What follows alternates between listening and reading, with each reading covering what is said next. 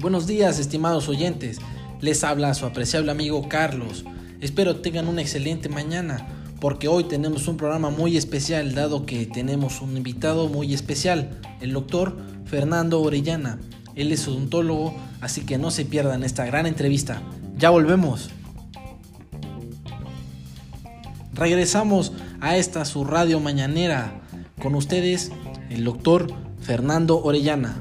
Hola Carlos, es un verdadero gusto estar aquí contigo y muchas gracias por invitarme a pasar un rato agradable contigo y tu querida audiencia. Gracias, doctor Fernando. Es un placer tenerle aquí.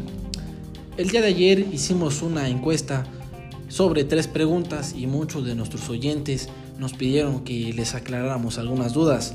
¿Le parece si comenzamos? Claro que sí, Carlos, sería un gusto aclarar las dudas que yo pueda.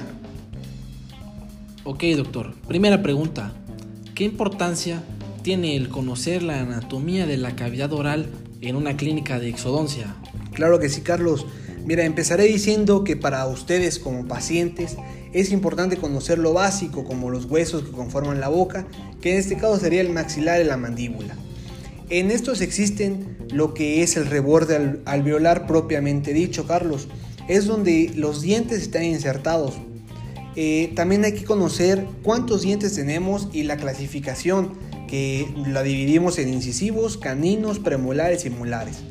Y por otro lado, para nosotros como odontólogos es de suma importancia debido a que es necesario reconocer cada forma o cada estructura de los huesos del reborde alveolar que ya les comenté, la anatomía de los dientes y los tejidos que tenemos alrededor, para poder abordar correctamente al paciente y así evitar un sinfín, Carlos, de complicaciones que por eso la gran parte de los pacientes eh, evita ir a la consulta de exodoncia o de cualquier este, consulta odontológica porque ya tiene un miedo o que porque le vamos a hacer daño y ese es un tabú que se tiene que perder, Carlos.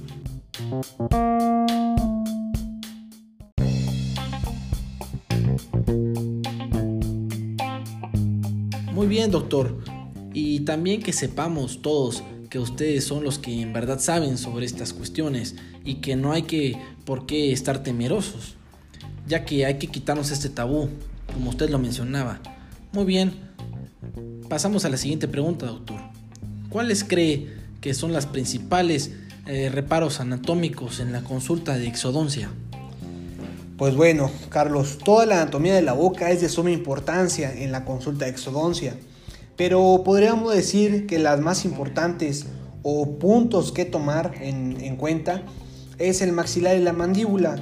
Y para ser más específicos es en la parte del proceso alveolar, que cuenta con cuatro tablas óseas, una que es vestibular, mesial, distal y lingual o palatina. En el maxilar encontramos los senos maxilares, que están a la altura de los molares aproximadamente, este es, este es muy importante debido a que si al momento de la extracción logramos perforar eh, ese, ese seno, podemos ocasionar otro problema como es sinusitis. Otro reparo serían los dientes, Carlos. Los dientes juegan un punto muy importante debido a que ellos son los verdaderos pacientes que llegan a la consulta y son ellos los que se tienen que extraer. Eh, debemos tomar en cuenta su estructura coronal, que es lo que podemos observar a simple vista tomar en cuenta la longitud de sus raíces, eso con un estudio radiográfico que prácticamente se hace el mismo día de la consulta.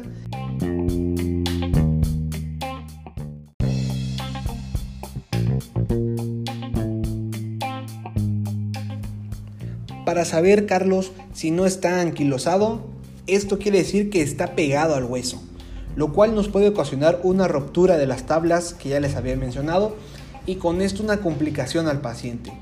Uno más que no es tan marcado es la articulación temporomandibular. E, esto, Carlos, es como la bisagra de la boca.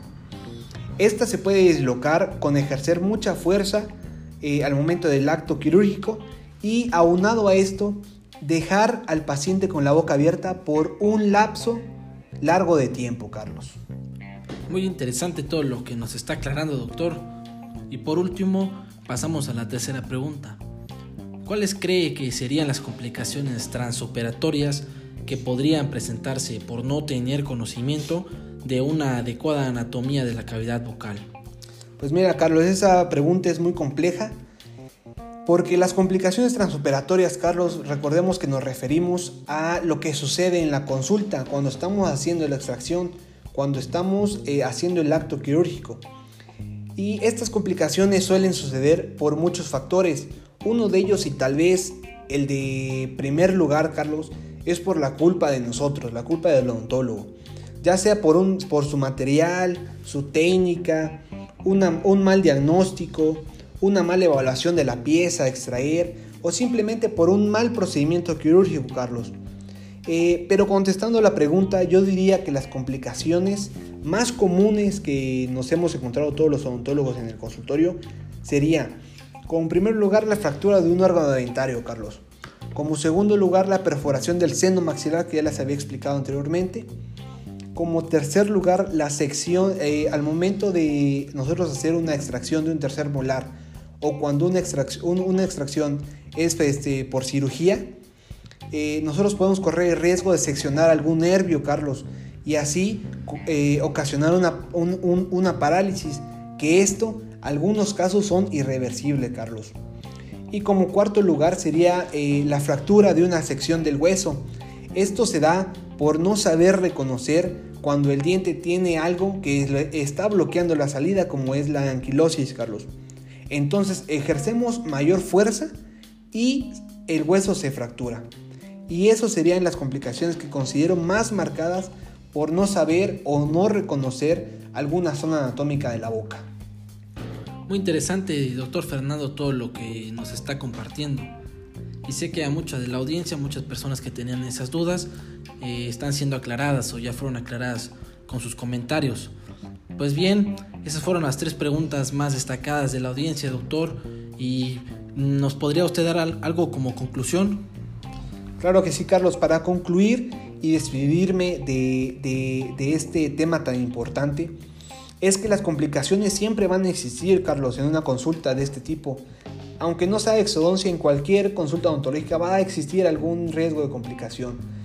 Eh, por eso nosotros como odontólogos debemos de hacer todos los pasos correctos, porque te diré Carlos que las complicaciones vienen desde el llenado de la historia clínica, desde ahí empiezan las complicaciones, por no hacer un buen diagnóstico, por no evaluar muy bien la pieza.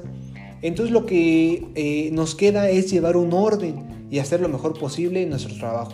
Y para toda la audiencia, eh, para quitarse ese tabú de no ir a la consulta de, de exodoncia, o no ir nunca al, odontólogo porque nos van a lastimar o nos van a hacer sufrir, ¿verdad? Eh, sepan también que deben de ir con un odontólogo certificado, con una especialidad en exodoncia o en el tratamiento que se quieran realizar, verificar que el, que el doctor con el que vayan sepa hacer su trabajo, ¿verdad? Eh, muchas gracias Carlos por invitarme, eso sería toda mi conclusión y espero que las dudas hayan sido resueltas. Muchas gracias y hasta la próxima. Muchas gracias, doctor Fernando. Gracias por venir a compartir un poco con la audiencia. Y pues bueno, audiencia, así termina este programa. Nos vemos la siguiente semana con un tema de suma importancia con la doctora Adriana. El tema será la encía y la belleza. Muchas gracias. Se despide su amigo Carlos y que tengan un excelente día.